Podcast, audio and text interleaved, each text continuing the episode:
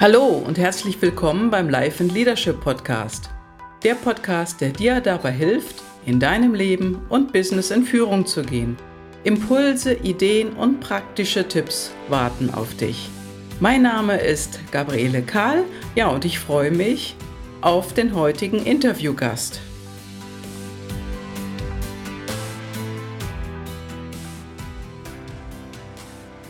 Ja, hallo, guten Morgen allerseits. Ich habe heute die Iris Weinmann im Gespräch. Und äh, ja, Iris, ich möchte erstmal ganz kurz was äh, über deine Vita erzählen und mal gucken, ob ich das wirklich noch alles so äh, klar zusammenbekomme. Du warst ja ursprünglich Industriekauffrau und dann äh, habe ich etwas mitbekommen, was ich auch zum ersten Mal gehört habe. Du hast technische BWL studiert. Also das habe ich vorher auch noch nie gehört, muss ich ganz ehrlich sagen. Und da waren die Schwerpunkte Controlling, Rechnungswesen und Steuern. Gute Güte. und dann hast du einen Switch gemacht, bist in die ja. Medienbranche gegangen und hast dort als Business Consultant, Projektmanager gearbeitet und hast dort hauptsächlich Online-Projekte durchgeführt. Also kann man ja gleich nochmal darüber reden, was das so im Einzelnen ist, aber du hast Online-Konzepte erstellt und äh, ja, mittlere bis große Projekte durchgeführt und warst auch Führungskraft mit einem großen Team, hast Strategien ausgearbeitet und heute ja, machst du was ganz anderes. Du bist selbstständig. Darüber wollen wir natürlich auch noch reden. Ja, habe ich das so im Prinzip alles richtig wiedergegeben? Das war ja eine ganze Menge. Äh, vom Prinzip her hast du alles äh, richtig wiedergegeben, genau. Super. Also das, ähm, Führungskraft in dem Sinn, ich war Projektleiter und hatte dort dann äh, natürlich ähm, eine Leitungsfunktion, muss mhm. man ja ähm, dann auch letztendlich haben, ja. Mhm. Genau. Und wie viele Leute äh, hast du da in deinem Team gehabt? Also zu Beginn, als ich in das Projekt eingestiegen bin, da war ich, habe ich ja ganz klein angefangen. Ähm, da war ich quasi so der Junior Business Consultant ähm, und habe äh, Konzepte geschrieben, User Flows, äh, Use Cases, Wireframes erstellt.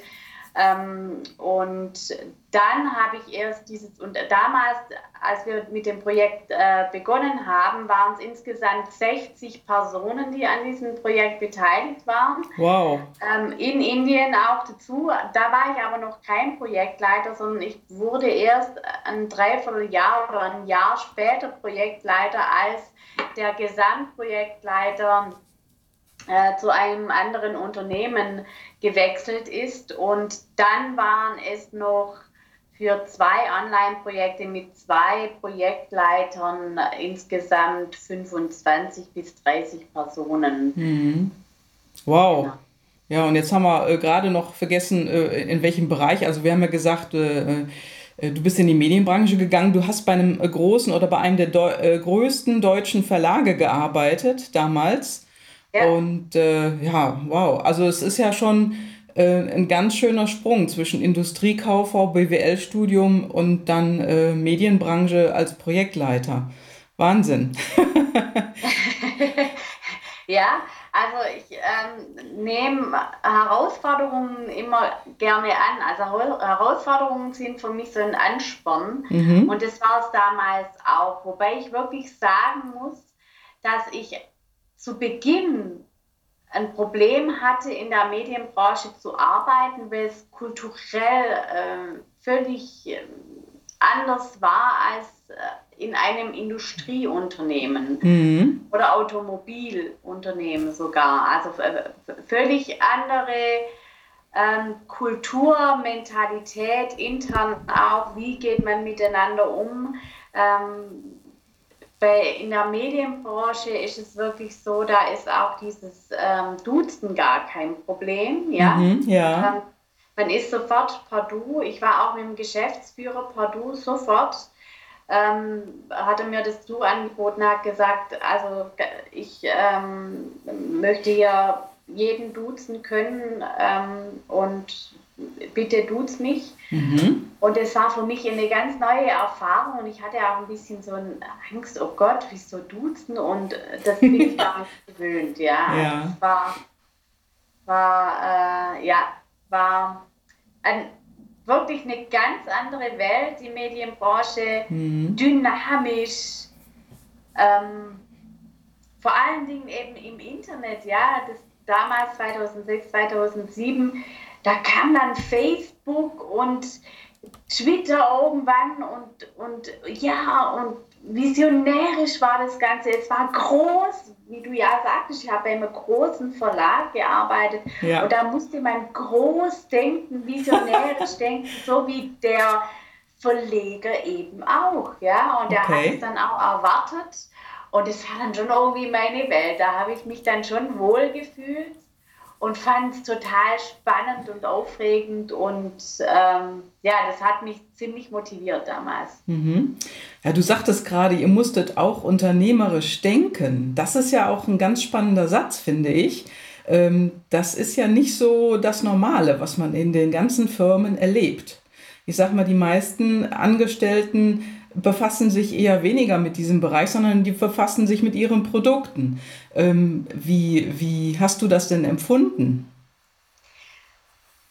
Also ich fand es total spannend damals und ich war, hab, hm, wie soll ich sagen, ich habe das damals nicht so wahrgenommen, mhm, ja, ja. dass ich äh, unternehmerisch denken muss, mhm. sondern es war eher so die Dynamik, die alle dazu bewog, dann auch ähm, visionärisch zu denken. Ja, mhm. man, da hast ja auch gesagt, ein Unternehmer muss eigentlich visionärisch, also wenn man unternehmerisch denkt, dann muss man auch visionärisch denken. Ja, und ja. Ähm, aber das war für mich nicht unternehmerisch, sondern das war einfach die, die damalige Dynamik, die alle Teammitglieder äh, mitgebracht haben, weil das war ein Online-Projekte, die es so noch nie gab. Ja, ja, also was ganz Neues habt ihr entwickelt damals.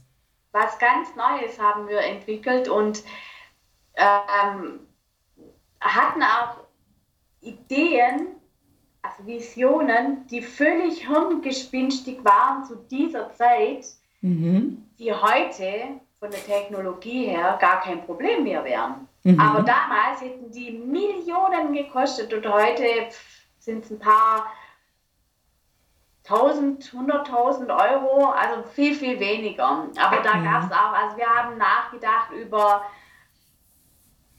über einen Kleiderschrank, virtueller Kleiderschrank war zum Beispiel schon in der Konzeption und an den Wänden gehangen. Ähm, dann bei, äh, bei dem anderen Portal, da ging es um Kochen und Genuss. Da ging es darum, äh, dass man dann das irgendwann, und das war für uns schon völlig, huh, völlig ähm, visionärisch, dass man, ja, irgendwann kann ich ja dann am Herd stehen und einfach sagen, ich hätte gern das Rezept XY und dann spricht da jemand, dann spricht das Smartphone mit mir, dann spricht mein ja iPad mit mir und so weiter. Und äh, dann haben wir darüber früher überlegt, naja, das ist ja, ja total abgefahren und jetzt nach zehn Jahren ja. ist das ja, hm, ja. schon irgendwie. Ja, da gibt es von Amazon.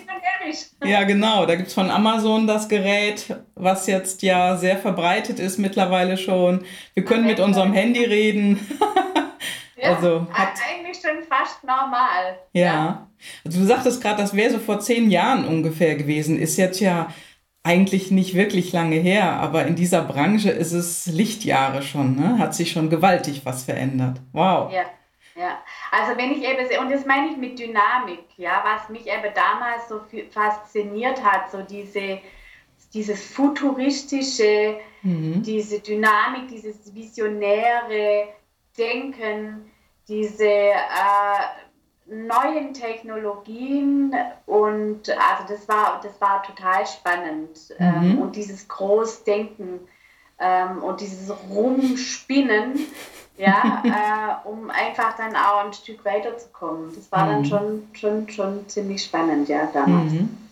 Ähm, ist dir das denn so leicht gefallen oder beziehungsweise euch, äh, deinem Team oder äh, habt ihr da Unterstützung bekommen? Wie habt ihr das denn gelernt oder musste man einfach bloß einen Schalter im Kopf umlegen?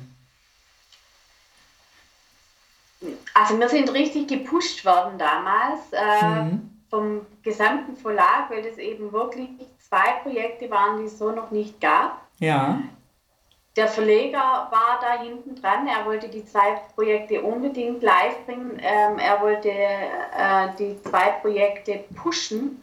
Das waren, waren für ihn ähm, Alpha-Projekte, wo er dran lernen kann, also wo, äh, wo die Mitarbeiter auch dran lernen konnten, mhm. wo sie weiter waren als andere, auch andere Unternehmen. Und durch, durch dieses, mh, mm, durch, dadurch, dass der Verleger, dass die Geschäftsführer, dass alle hinter diesem Projekt standen, dass mhm. dieses gepusht worden ist, und wir haben es gemerkt.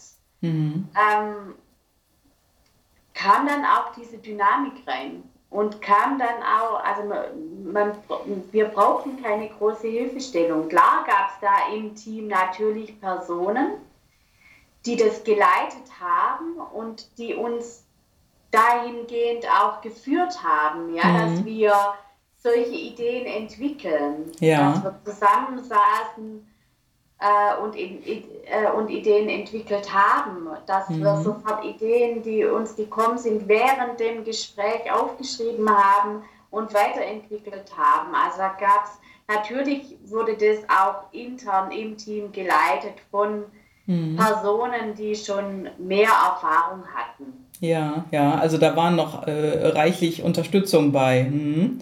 Mentoren kann ja. man sozusagen ja. sagen, die diese Funktion einnahmen in dem Projektteam, ja. Ja, ja, okay. Das hört sich äh, nach einem ungeheuerlich großen Anteil an Energie an. Äh, aber war das auch anstrengend für dich damals? Also wie lange habt ihr das gemacht? Gute Frage, ne? ähm, ja, es war anstrengend. Also wir mhm. hatten, das darf man ja eigentlich fast nicht sagen, aber Einmal haben wir 24 Stunden durchgearbeitet, hm, ja. sind kurz äh, in unsere Projektwohnungen, äh, haben uns frisch gemacht und sind wieder zurück. Mhm. Ähm, wir hatten so ein richtig, wir hatten einen Teamzusammenhalt, den ich während meiner Ausbildung beziehungsweise während der Zeit, wo ich noch Fertigungssteuerer war bei einem anderen Industrieunternehmen, habe ich diesen Teamzusammenhalt und dieses wertschätzende Miteinander und dieser freundschaftliche Umgang, dort habe ich es schon mal erlebt gehabt und dann eben auch äh, einmalig nochmal in dieser Teamzusammensetzung. Ähm, wir hatten, da war, waren Freundschaften da, da war, äh, die Personen haben so waren so miteinander verbunden. Wir hatten ein Ziel. Wir hatten, äh, wir wollten alle was leisten. Wir wollten alle dieses Ziel erreichen und es hat uns sowas von zusammengeschweißt, dass es, dass wir, dass diese Anstrengung eigentlich gar nicht da war. Ja, mhm. nach einem Dreivierteljahr oder nach ja, Dreivierteljahr, ja, haben wir das schon alle gemerkt, puh, mhm.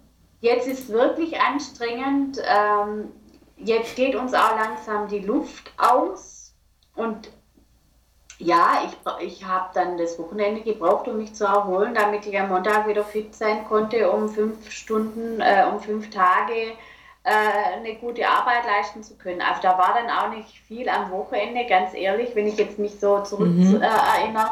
Es war nicht mehr viel mit Weggehen, was dann andere gemacht haben in dem Alter und sich amüsieren und was weiß ich was. Nee, ich musste mich erholen. Zwei Tage lang, damit ich am Montag wieder nach München konnte mhm. und äh, wieder wirklich, äh, ja, dann auch gute Arbeit leisten konnte. Aber wie gesagt, mhm. das wurde kompensiert unter der Woche dadurch, dass wir so ein starkes Team waren. Wir, gingen, wir sind dann auch weggegangen noch um 10, 11, 12 Uhr abends mhm, für eine ja. Stunde oder für eine zwei oder für zwei. Und haben schon auch Spaß gehabt miteinander, ja, also mhm. ähm, als Team. Aber das macht man nur für einen begrenzten Zeitraum, oder? Das macht man nur für einen begrenzten Zeitraum. Ich sagte, also nach einem Jahr war, dann, war ich dann schon auch durch und dann habe ich auch gemacht, ich brauche jetzt so eine, ich habe so eine regenerative Phase setzt dann auch ein, wo man dann auch, auch ähm, so im Nachhinein wo ich dann auch äh, in ein Loch gefallen bin, ja, wo man ja kein Ziel mehr hat. Also dieses ja. Projekt war dann nach einem Jahr vorbei, ging ja. dann in den Betrieb über. Das habe ich noch alles ähm, mitgeleitet. Ich habe den Betrieb, ähm, ich habe ähm, Ticketing-System aufgebaut, mit aufgebaut und so weiter und so fort. Und ähm, diese Übergangsweise in den Betrieb noch mitgemacht aber dann war es irgendwie so sinnlos. So, mhm. ja, ich hatte kein großes Ziel mehr. Mhm. Also kein neues Projekt auf dem Tisch, sondern so erstmal in das in, ins normale Leben wieder eingetaucht? Kann man das ja, sagen? Ja, genau, einfach so diese gängigen äh, Aufgaben gemacht, die mehr oder weniger interessant waren. einfach irgendwie gearbeitet, ohne dass, ähm, ja, ja, ähm, ja, aber es war okay, aber ich habe mir dann ständig überlegt, okay, was willst du, was soll denn der nächste Schritt sein, was ist denn der Sinn, mhm. wohin soll es denn gehen? Also es waren mhm. so damals auch meine Gedanken. Ja, okay. Und auch die Fragen meiner Vorgesetzten, wohin soll es denn gehen? Ich so, keine Ahnung. Ja, okay. Ich meine, wenn man in so einer hohen Energie äh, ein ganzes Jahr lang sich befindet, da hat man, ähm, kann ich mir vorstellen, doch wenig Zeit, sich äh, wirklich Gedanken zu machen, ähm, was dann die nächsten Schritte sind, oder? Ja, man hat wirklich wenig Zeit, sich Gedanken zu machen, was die, was die nächsten Schritte sind. Und deswegen äh, sage ich auch, bin ich dann in ein Loch gefallen. Mhm Jetzt hängt es ein bisschen hier bei Skype. Egal, jetzt bist du wieder da.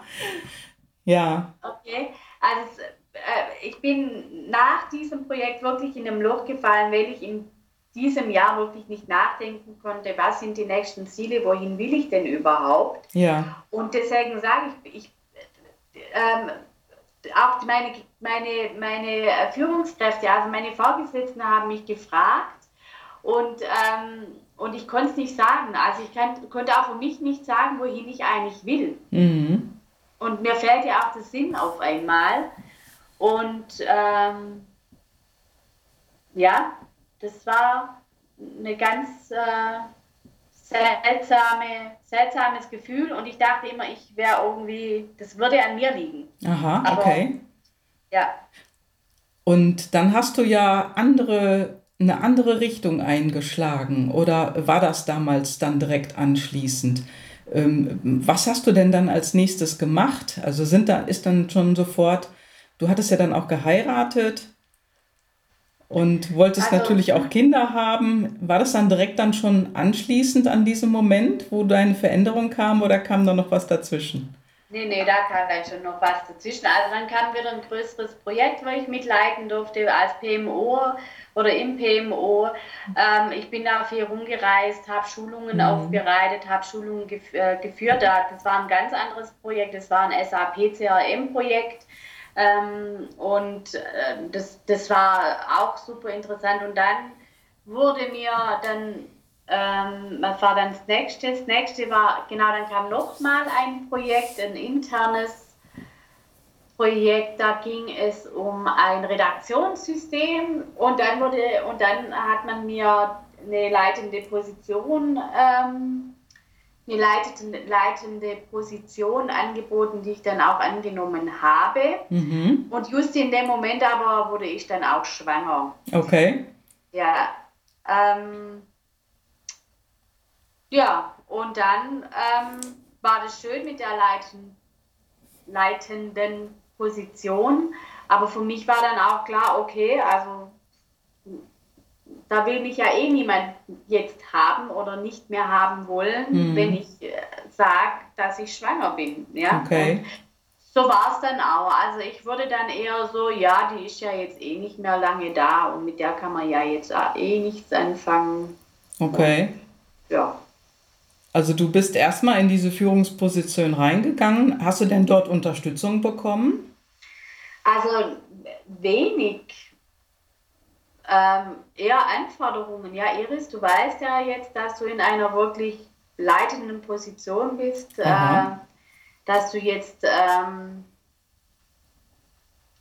die Stelle gut ausfüllen musst, aber so richtig, so ein Mentoring oder Unterstützung kaum. Mhm, okay, also rein, ja. rein anforderungenbasierte Führungskraft. ja. Mhm, okay. Also ja, genau. Ähm, mit sehr vagen Zieldefinitionen. Mhm, okay. Also so, dass man wirklich, wo ich dann unsicher war, wie soll ich denn jetzt agieren? Mhm, okay. Hattest du denn jemanden, an den du dich dann mit deinen Fragen wenden konntest? Ähm, der ein oder andere, ja, aber es war eben, also vier Wochen später oder acht Wochen später habe ich dann eh äh, mitteilen müssen, dass ich schwanger bin und dann mhm. war es auch nicht mehr so wichtig. Okay, für, für, für wen nicht mehr wichtig? Ja. Ich denke mal für beide Seiten. Mhm, okay.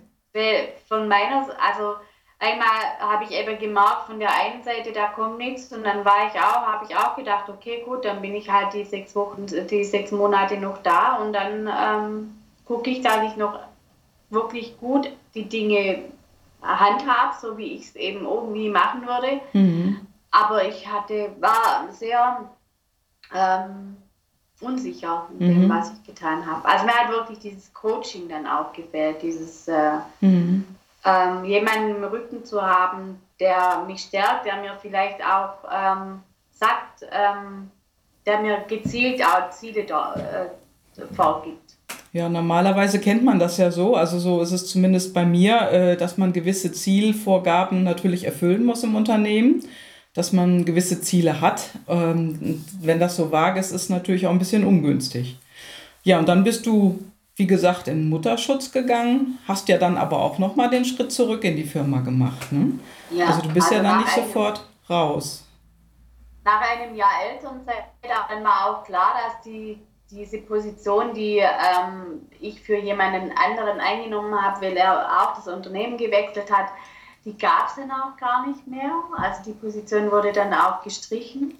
Und ähm, dann war ich als Business Consultant tätig und ähm, ja, wieder für, für, wurde wieder für Projekte eingesetzt. Mhm. Und da muss man aber auch sagen, ähm, dass ich damals dann auch nach acht Wochen mal, nach acht Wochen musste ich mich wieder outen und sagen, dass ich zum zweiten Mal schwanger bin. Okay, ja, ging manchmal schneller als man denkt. Und, genau. Ja, ja, und ähm, wie groß oder ich sag mal, wie hast du das denn empfunden äh, mit, mit Kind in äh, einer Position, die erstens mal auch eine gewisse Verantwortung mit sich bringt und auf der anderen Seite aber auch viel Reisetätigkeit? Wie war das denn so für dich? War das einfach zu managen oder würdest du sagen, heute würdest du was anders machen?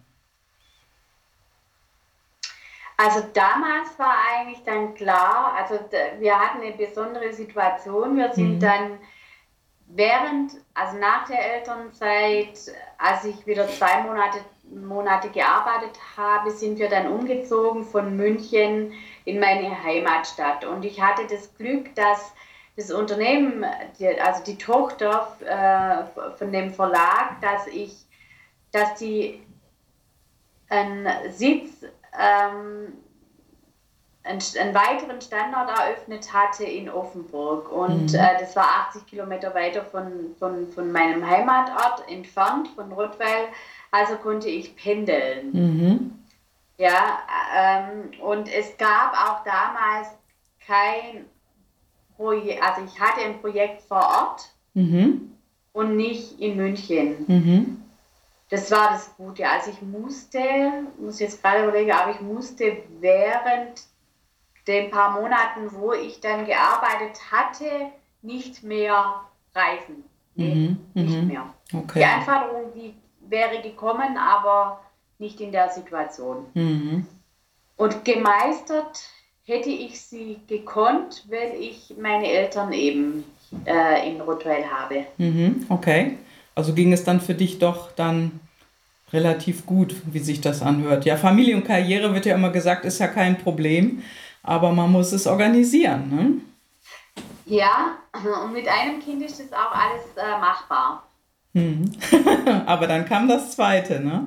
Dann kam das zweite und das ähm, und mit zwei Kindern sieht das Leben dann, das Familienleben mhm. und die Vereinbarkeit von Familie und Beruf schon ein bisschen anders aus. Mhm. Ähm, also die Vereinbarkeit gibt es nicht, deiner Ansicht nach. Okay, ja. Wie bist du Weil damit? Mhm. Wie bist du damit dann umgegangen? Was hast du gemacht? Wie meinst du jetzt in welcher, wie? Ja, wo du sagtest, die Vereinbarkeit gibt es nicht, Familie und Beruf, wenn man zwei Kinder hat. Wie bist du denn dann weiter damit umgegangen? Was, was hast du denn als nächsten Schritt getan?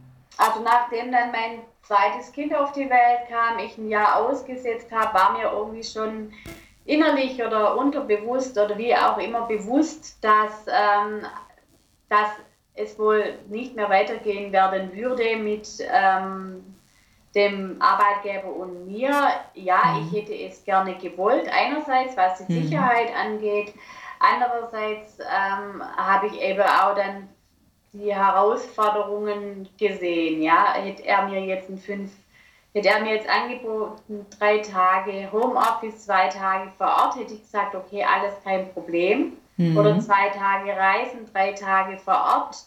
Ähm, aber dann wäre ja meine Familie oder meine Kinder auch mal zwei Tage völlig allein gewesen mit meinen Eltern, weil mein ja. Mann war damals auch unterwegs. Also, ja. Und deshalb meinte ich, eine Vereinbarkeit zwischen Familie und Beruf kann man eigentlich, gibt es eigentlich fast nicht, weil du immer einen Teil vernachlässigen musst. Mhm. Ja, okay. Ja, dann hast du ja sozusagen den nächsten Schritt getan. Was war bei dir dann, was ist bei dir dann passiert? Ähm, gut, dann äh, habe ich das Gespräch äh, gesucht mit meinem zwei, also mit meinem, meinem Chef äh, damals, mit dem ähm, Geschäftsführer, ähm, wie es denn jetzt nach meiner zweiten Elternzeit dann ähm, weitergeht mit uns. Mhm. Und dann meinte er, ja, mh, mm, also ich hatte eben die Vorstellung, habe ihm unter, unterbreitet, okay, ich kann ja viel von zu Hause aus machen, dort viel managen und so weiter und kann dann zwei Tage vor Ort arbeiten. Ähm, also es waren drei, äh, drei Punkte der letzte, und der letzte Punkt war, ähm, ja, dass ich eben gehe, aber nur mit Abfindung. Mhm, ja. Und das fanden sie ganz toll. Aha, okay. ja, klar, weil ja. die hatten jemanden los. Ähm, die hatten ja keine Chance, mich zu kündigen. Mhm.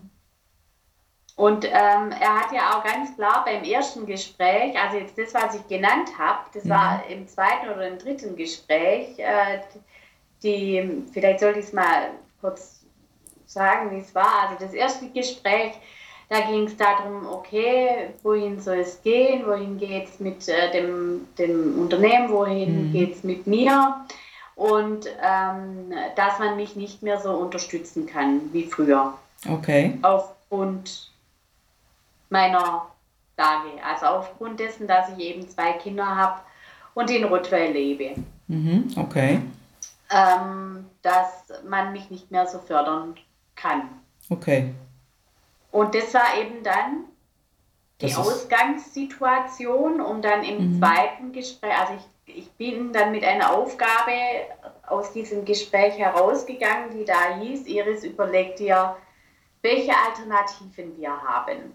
Mhm, okay, das ist eine Aussage, ne? Genau, und mit dieser, mit dieser Aussage und mit dieser Aufgabe bin ich dann nach Hause gefahren und habe dann gedacht, okay, alles klar, ist ja nett. ist ja nett, weil ja, die Aussage war, Iris, eigentlich wollen wir dich nicht. Ja. Entweder du kannst gerne einen Schreibtischplatz haben, ja, aber dann musst du eben jeden Tag nach ähm, herkommen. Oder du überlegst dir eine andere Alternative, was für uns beide die bessere ist. Und das war meine mhm. Aufgabe. Mhm. Und das war dann schon auch ein Schlag in die Magengrube. Ja, ja, das glaube ich dir. Wow, wie bist du damit umgegangen? Hast du sehr lange darüber gebrütet oder kam so die Idee relativ zügig? Ich sag mal, man ist ja, wenn man so eine Aussage bekommt, erstmal ziemlich durchgerüttelt, kann ich mir vorstellen. Ne? Ja, ich war durchgerüttelt, ich war aber auch irgendwie gefasst darauf. Also mhm. ich habe mir ja unterschiedliche Szenarien auch während meiner Elternzeit. Ähm, da habe ich ja auch durchgespielt. Irgendwo war ich gefasst da, da drauf. Aber wenn jemand wenn der Chef oder der Geschäftsführer, mit dem man auch schon Projekte gestemmt hat, einem in, ins Gesicht sagt, wir brauchen dich eigentlich nicht mehr, du kannst gehen, mhm. du bist unnütz, also man wird so reduziert mhm. auf die Mutter. Ja, okay. Dann tut es schon mal richtig weh. Ja, das glaube also, ich. Das war dann auch mein das kam dann auch so schleichend, also das, mein Selbstbewusstsein ähm, hat darunter richtig, richtig gelitten. Also dieses, mhm. was bin ich wert? Mhm. Ich bin ja nichts mehr wert. Das war dann schon ich, sehr heftig, dieses Gefühl. Und ich habe aber dann auch das versucht zu kompensieren, indem ich dann auch gesagt habe, ähm, indem ich mich wieder gerade gerückt habe und äh, mir selbst gesagt habe, aber Iris, guck mal, was hast du denn alles gemacht dieses Jahr? Mhm, ja. Du bist ja eigentlich echt erfolgreich. Du hast schon so viel erfolgreich abgeschlossen. Du hast Projekte geführt, du hast Verantwortung gehabt, ähm, du hast eine immense Erfahrung mhm in unterschiedlichen Bereichen. Es kann doch nicht sein, dass dich niemand, kein Unternehmen anstellen möchte. Und dann habe ich Bewerbungen geschrieben auf unterschiedliche Stellen hier in der Region, aber auch Richtung Stuttgart und ähm, habe acht Bewerbungen geschrieben und vier äh, Bewerbungsgespräche geführt. Und bei jedem Bewerbungsgespräch wurde mir gesagt, ja, Frau Weinmann, wie stellen Sie sich das vor mit zwei Kindern? Okay. Ein 100% Job zu erledigen. Also das wurde schon sozusagen äh, vorausgesetzt, äh, dass du nicht 100% arbeiten kannst, weil du zwei Kinder hast. So in die Richtung, genau, wurde mhm. es mir gesagt. Mhm. Und, ähm, und das fand ich dann, also das, ich wurde also wieder reduziert auf das Muttersein ja. und ja. nicht auf die Frau, die mega viel Erfahrung hat, die belastbar ist, die ihre eigenen Ziele hat, die ihre eigenen Vorstellungen hat von Karriere, sondern nee, da ist eine Mutter, die hat zwei Kinder und äh, die muss sich jetzt um das, die Kinder kümmern und mhm. hat eh keine Zeit, um einen Job auszuführen, der anspruchsvoll ist. Okay. Und vorher war das ja kein Problem, ne? ohne Kinder. Vorher war das kein Problem ohne Kinder. Ja ich sage auch immer, also mein Mann wurde nie gefragt, ähm, wie er sich das denn vorstellt mit zwei Kindern. Okay, ja, das wollte ich gerade fragen. das wollte ich gerade fragen, ob dein Mann jemals äh, so etwas gefragt wurde. Ja, das ist ja wirklich, wirklich spannend. Und wenn man sich dann so reduziert fühlt, wie du ja gerade gesagt hattest, äh, das macht ja was mit einem, ne? Ja, klar. Also ich war dann nach den acht, ähm, ich bin dann jemand, der geht eher, also ich gehe nicht in die, in, in nicht immer, sage ich mal so. Ähm, gerade wenn ich mich dann benachteiligt fühle, gehe ich schon in die Offensive und das mhm. habe ich mhm. dann auch gemacht. Ich habe dann einfach gesagt, ähm, also nach zehn Bewerbungen höre ich dann auf, mich zu bewerben, weil das tut mir nicht gut. Ich habe dann bereits nach acht Bewerbungen aufgehört und habe dann gesagt, okay, alles klar. Mhm. Äh, dann mache ich mich halt selbstständig und dann zeige ich den Unternehmen mal, wie das geht, Familie und Beruf zu vereinbaren. Ähm, wie das geht, ähm, selbstständig zu sein als Mutter mit zwei Kindern. Mhm. Das war dann so mein großes Ziel, einfach zu sagen, wisst ihr was, Leute, ich zeige euch, wie das geht. Und dann möchte ich, ja. ja. Und ähm, trotzdem, also ich, es ging ja auch darum, ich habe dann den Aufhebungsvertrag irgendwann erhalten und der Gang zum Arbeitsamt zum Beispiel, den habe ich erst zwei Wochen später mhm. vollzogen. Ja. Weil schon allein dieser Schritt war wieder ähm, hat an meinem Stolz gekratzt, warum ich jetzt als super ausgebildete Frau mit super Hintergrund, tollen Erfahrungen, einem mega Werdegang und Lebenslauf, warum ich jetzt eigentlich zum Arbeitsamt muss. Ja? Das mhm. war dann so wieder ein Schlag ähm, ins Gesicht, das nicht leicht war. Und dann habe ich gesagt, nee, warum soll ich die Unterstützung nicht annehmen? Ich habe ja in, Arbeits-, in die Arbeitslosenversicherung gezahlt und das nicht wenig, also habe ich auch einen Anspruch drauf. Mhm. Das war auch die richtige Entscheidung, weil äh, und ich habe es ja auch nicht lange in Anspruch genommen und es war dann auch nochmal so ein gut Zureden. Iris, du nimmst es ja nicht lange in Anspruch, weil du machst dich ja eh selbstständig und nimmst das Geld dann als Existenzgründer Geld. Ja. ja? Und ähm, damit konnte ich mein Selbstbewusstsein oder auch meine negativen Glaubenssätze, die ich dann damals hatte, auch etwas ähm, optimieren mhm. äh, und den Schritt dann gehen. Und wenn man dann in die Selbstständigkeit geht, dann ist man ja eh motiviert ähm, und ja, nach vorne und schafft und arbeitet und buckelt. ja, und du hast dich ja wirklich an deinem eigenen Schopf gepackt. Ähm, du es nochmal wiederholen? Das war ja. weg. Sorry, äh, du hast dich ja dann auch wirklich an deinem eigenen Schopf gepackt und äh, rausgehieft aus einem Tief und machst jetzt wirklich was ganz anderes. Also du bist selbstständig, du hast als Consultant erstmal angefangen und hast äh, Firmen, Städte und Gemeinden beraten.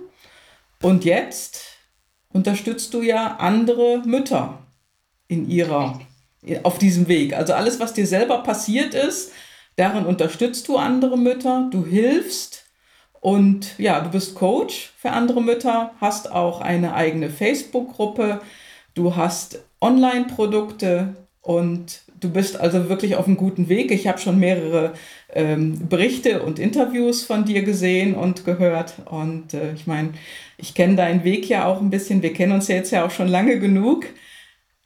Ja, wie ist es dann dazu gekommen? Das ist ja alles sehr spannend. Aber es waren noch mal ein paar Schritte, ne? Ja, ja, es waren noch ganz viele Schritte bis dahin. Es, ähm, Im zweiten Jahr hatte ich dann einen Umsatzeinbruch des Existenzgründer, der Existenzgründerzuschuss fiel weg ähm, und ich hatte ganz, ganz viele Akquisegespräche, aber äh, die Umwandlung fehlte. Mhm. Und, ähm, und dann war wieder dieser Gang zum Arbeitsamt, weil jeder weiß, also wenn man dann eben auch Familie hat wer, und, und, und, und viele Ausgaben dann auch hat, dann ist dieses zweite Gehalt eigentlich schon auch wichtig. Und ich hatte kein Gehalt mehr, sondern ich hatte Ausgaben und da habe ich gesagt, okay, da muss ich halt nochmal über meinen Schatten springen und muss dann auch ein paar Fixkosten, die wir haben, muss ich irgendwie reduzieren, mhm. damit wir ähm, auch ja, gut miteinander äh, leben können. Und dann habe ich mir überlegt, okay, was soll ich denn dann tue ich erstmal diese Geldsorge, mehr Ausgaben als Einnahmen ähm, vom Tisch äh, schieben, indem ich eben wieder Arbeitslosengeld bekomme. Mhm. Das Gute war auch, und das würde ich jedem empfehlen, dass ich in die Arbeitslosenversicherung einbezahlt habe. Also da gibt es eine Restriktion, man muss sich innerhalb von drei Monaten entscheiden, ob man die, in die Arbeits Arbeitslosenversicherung einzahlen mag oder nicht. Und das würde ich jedem empfehlen, dies zu tun. Ähm, weil sonst bekommt man nämlich kein Arbeitslosengeld, wenn man sich dann arbeitslos meldet und als Selbstständiger. Und genau, also dann habe ich mich wieder arbeitslos gemeldet und ähm, dann ich habe dann überlegt, ich muss jetzt irgendwas tun. Aber was war mir damals nicht bewusst? Ich wusste nicht, was ich falsch mache ähm, und welche, an welchen Hebeln ich drehen musste, um den Umsatz anzukurbeln bzw. Aufträge zu erhalten, weil ich ja ähm, Akquisegespräche hatte. Ich hatte ganz mhm. viele Akquisegespräche, aber da kam nichts dabei rum und es war echt schwierig.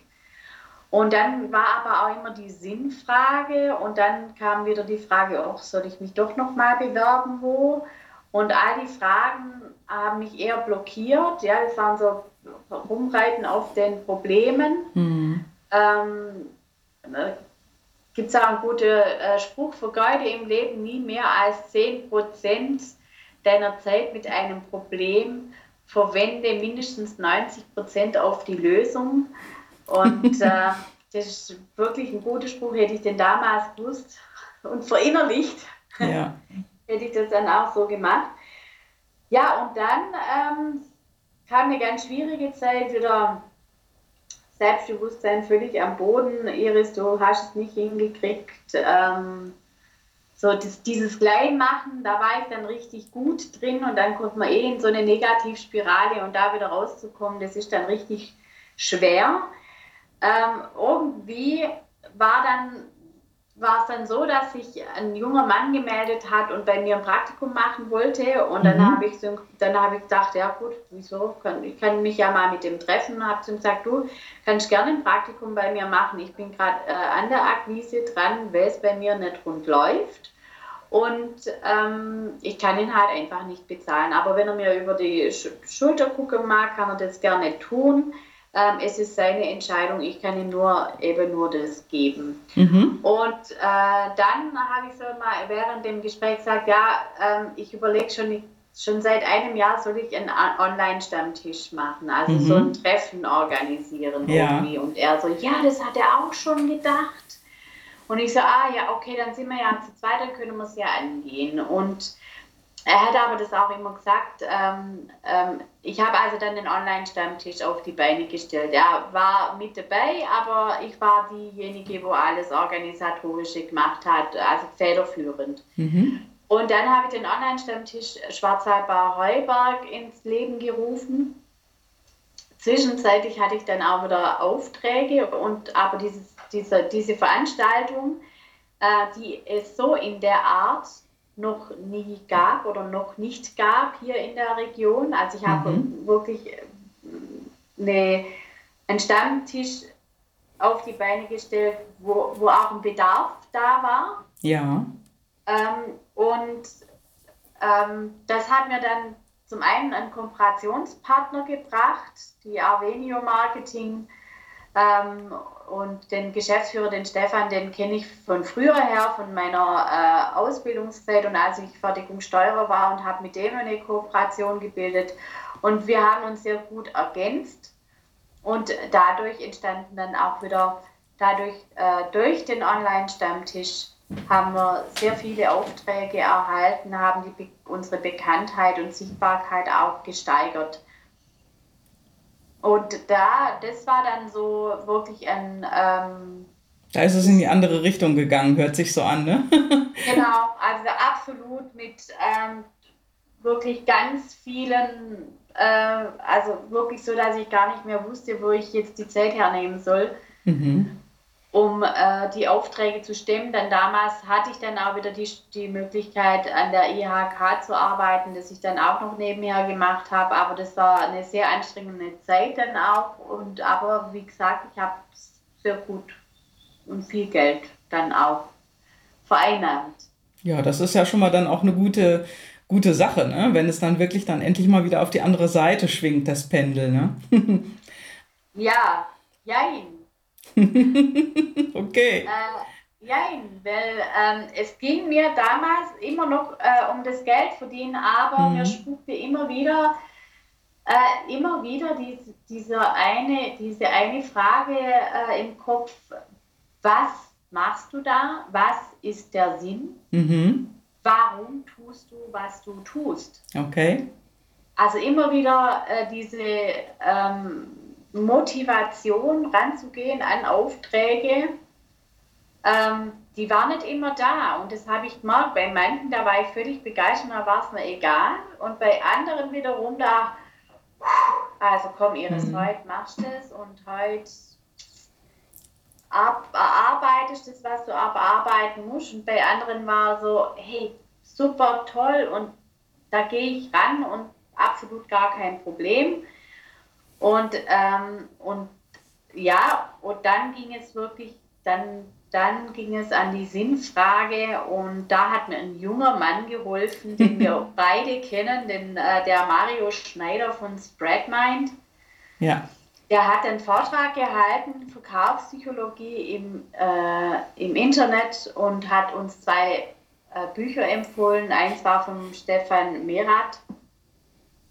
Ähm, und zwar lerne deine Kunden zu lieben. Zu lieben, mhm. genau. Mhm.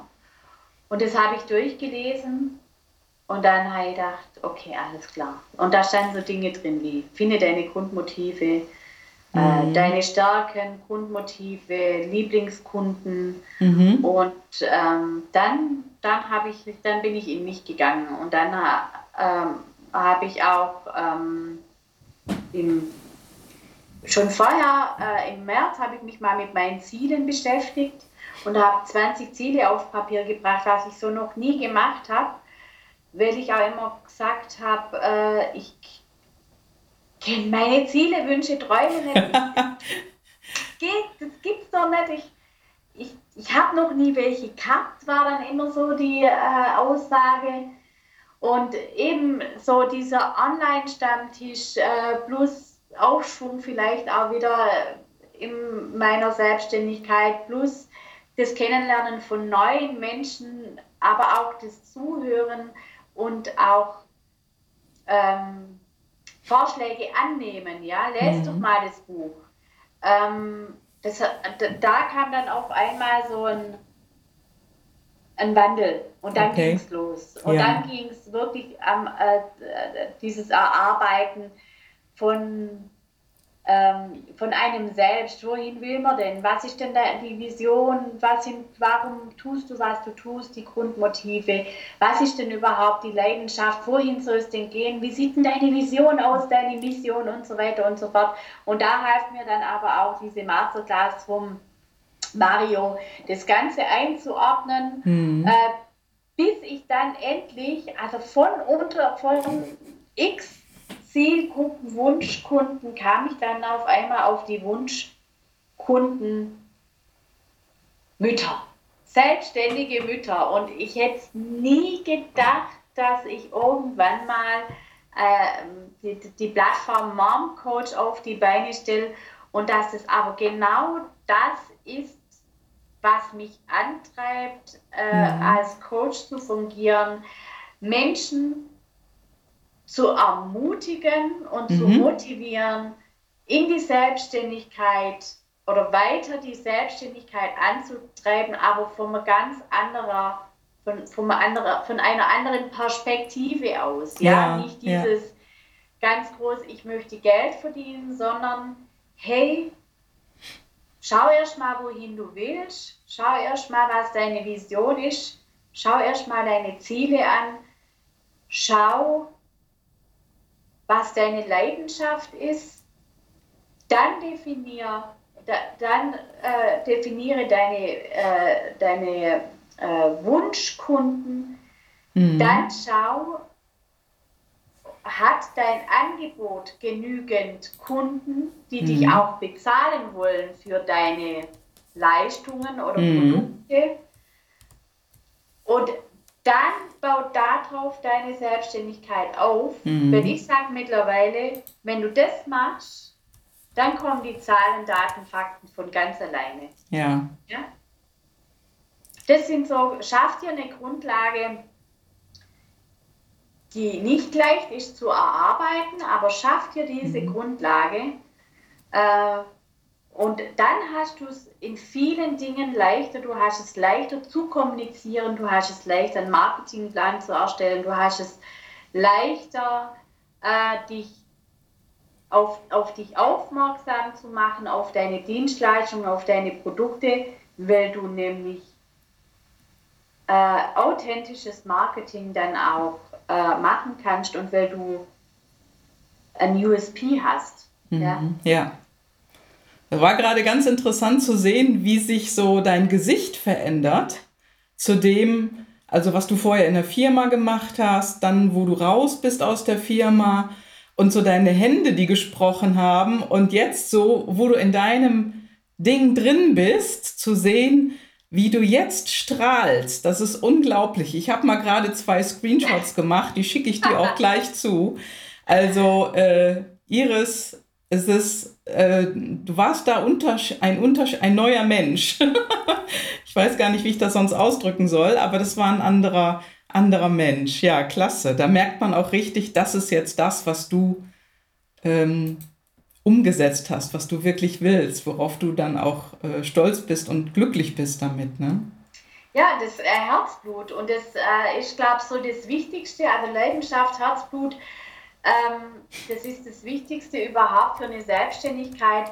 Und vielleicht sieht es in zehn Jahren ganz anders aus. Ja? Mhm. Also ich meine, ich habe meine Vision. Ich weiß, wohin ich will. Ich will nicht in zehn Jahren nicht nur selbstständige Mütter äh, dabei unterstützen, ihre Ziele zu verwirklichen, sondern ich möchte Mütter, die in Not mhm. sind, dabei unterstützen, äh, sie dahin zu führen, wo sie hinwollen. Ja, mhm. ich möchte eigentlich äh, nachhaltig agieren, nämlich ich möchte gerne, dass auch dieses Positive, was ich vermitteln möchte, auf die Kinder überschwappt, ja, mhm, ja. Ähm, dass die von ihren Müttern lernen, mhm. ja.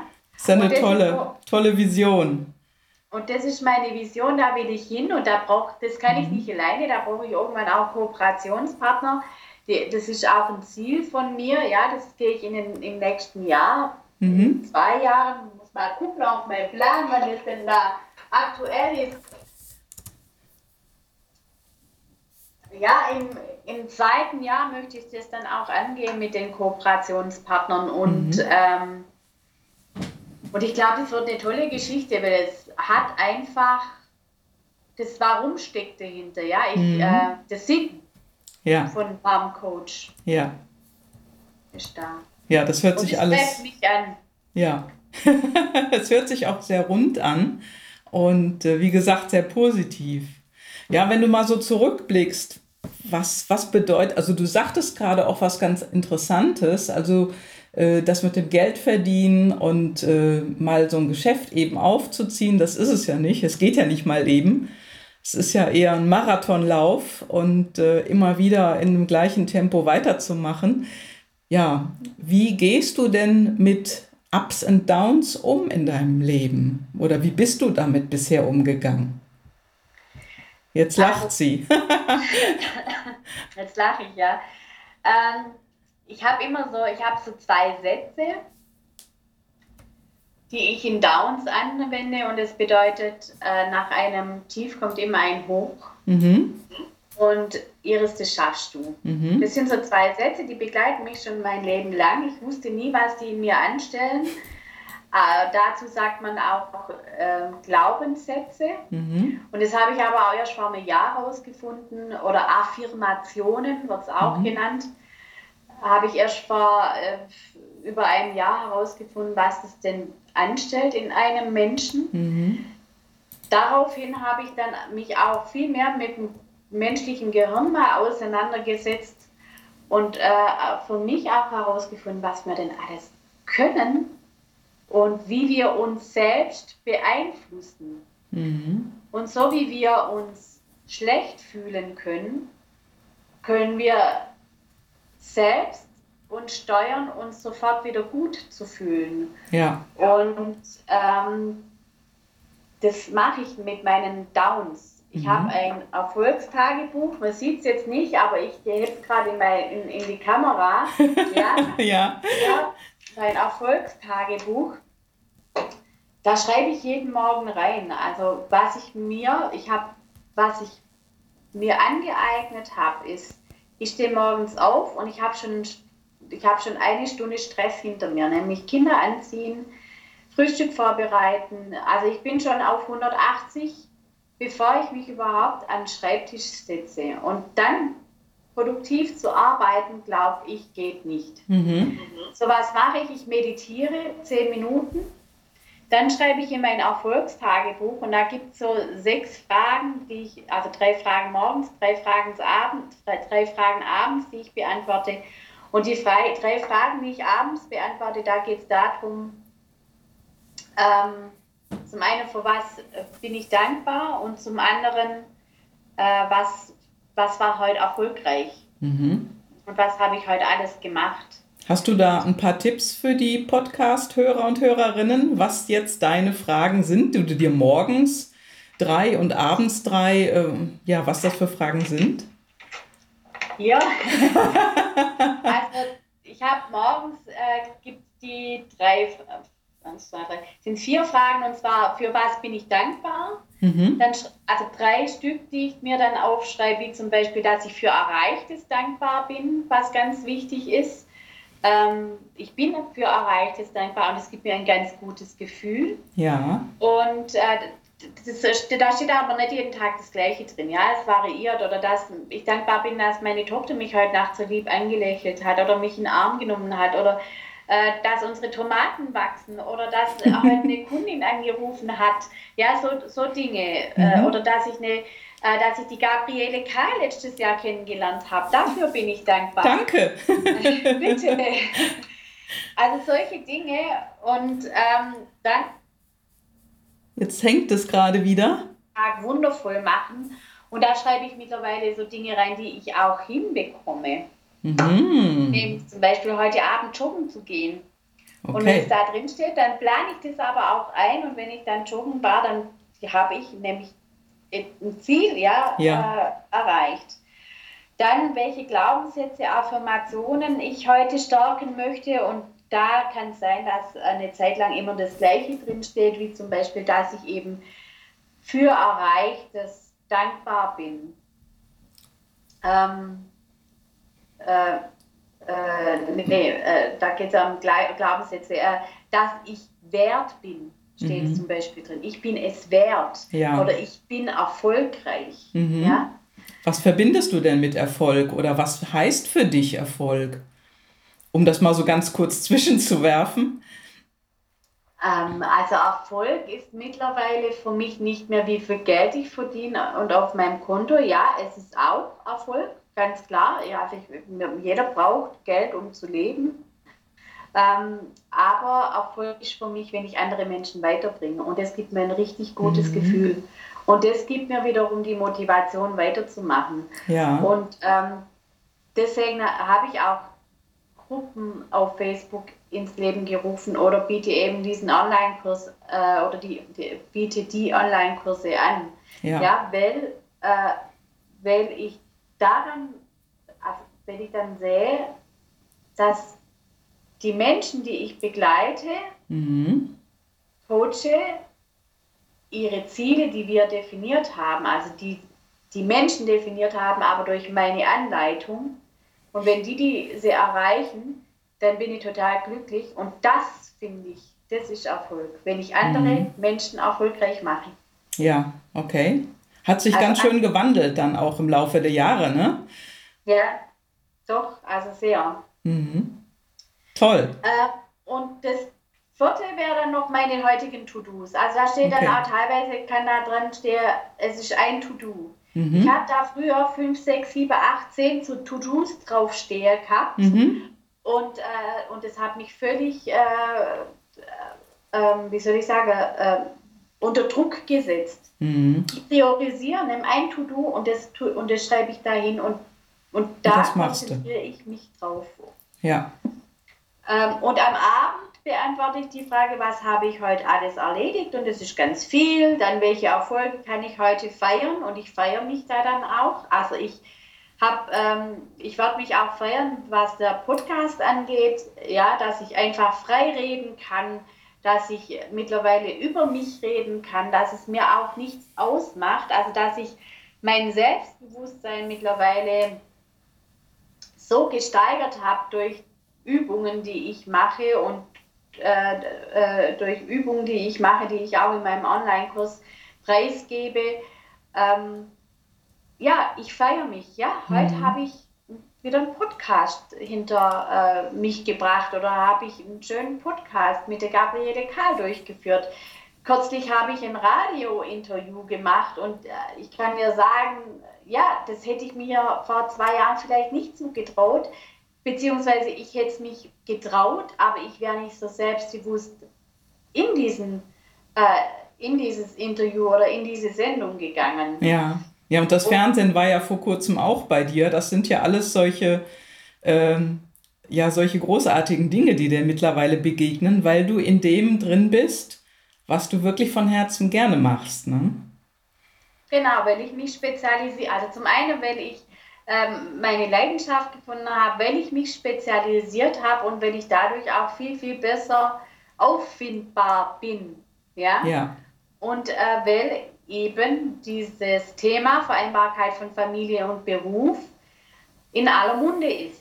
Weil mhm. man heute, hoppla, auf einmal merkt, dass es doch eigentlich gar nicht so einfach ist und dass die Frauen immer noch benachteiligt sind Mhm. Und ich durch mein Business genau dieses System, wo ich jetzt kurzfristig nicht ändern kann, mhm. kann ich aber durch mein Business dieses System umgehen und es so für mich und für mich Rahmenbedingungen schaffen kann, damit ich die Familie mit meinem Beruf vereinbaren kann. Ja. Also ich kann dann auch mal sagen, okay, heute gehe ich halt dann früher, weil mein Kind krank ist oder oder oder. Und ja. keiner sitzt mir im Nacken und sagt, Iris, das geht nicht. Ja, genau. Also du hast äh, ja alles wirklich sehr, sehr gut organisiert und mittlerweile gut unter einen Hut gebracht. Und ähm, was hättest du denn neben deinen Online-Kursen noch äh, für einen Buchtipp für Podcast-Hörer? Oder was würdest du empfehlen? Wahrscheinlich das Buch von Stefan Merath, ne? Oder hast du noch ein anderes, was dich sehr inspiriert hat oder was du vielleicht auch den Müttern empfiehlst, mit denen du arbeitest? Also, ähm, ich wollte mir kürzlich mal. Mh, hm, es ist ein Buch, aber es ist ein sehr schwieriges Buch. Jetzt muss ich erstmal. Wir können es aber auf jeden Fall gleich in die Show Notes mit hineinpacken. Das ist kein Thema, das werde ich mit aufnehmen.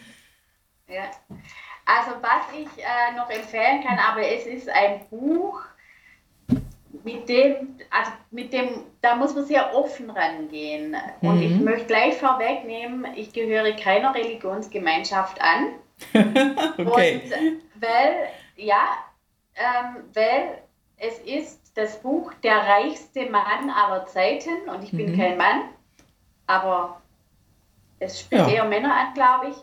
Der reichste Mann aller Zeiten und zwar, das war der König Salomon. Ja. Und äh, das ist König Salomons Geheimnisse für Erfolg, Reichtum und Glück. Und der Autor ist Stephen K. Scott. Mhm. Ja, okay, so ja, super. Werde ich mit reinnehmen. Prima, danke. Und da geht ganz viel eben da auch um Visionsbildung und aber auch äh, Beispiel, äh, auch äh, Themen, wie man zum Beispiel Neid das mhm. Gefühl Neid ähm, nicht mehr so schnell bekommt. Wow, ja, das ist ja ein ganz interessantes Thema. Mhm. Wow, ja. Iris, wenn du die Chance hättest, dein Leben nochmal zu leben, was würdest du tun oder was würdest du anders machen? Oder würdest du genauso leben, wie du es heute tust? Wenn du dir das aussuchen könntest. Ich sage jetzt mal so, ich formuliere die Frage mal um, wenn ich darf. Ja, sicher. Was würde ich meinen Kindern mit auf den Weg geben, damit die mhm. ein anderes oder ein besseres oder ein glücklicheres Leben führen können? Mhm.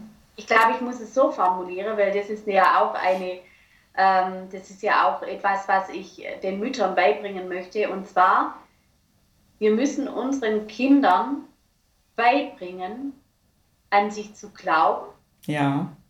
unternehmerisch zu denken, in allen Facetten, sich mit ihrem Gehirn, also sich auch damit beschäftigen, dass denen auch beibringen, wie man sich selbst verändern kann, mhm. mit welche Methoden es gibt, mhm.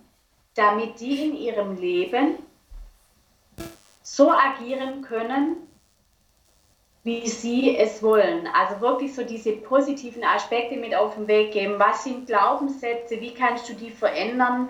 Weil ich gebe denen ja auch Glaubenssätze mit auf den Weg, die vielleicht nicht gut sind. Mhm, ja, ja. Aber wie kann man die verändern? Wie kannst du dein Mindset, deine Denkweise verändern? Ähm, wie äh, kannst was bedeutet Glück? Dass es nicht die materiellen Dinge sind, die Glück bedeuten, sondern dass es ähm, da, dass,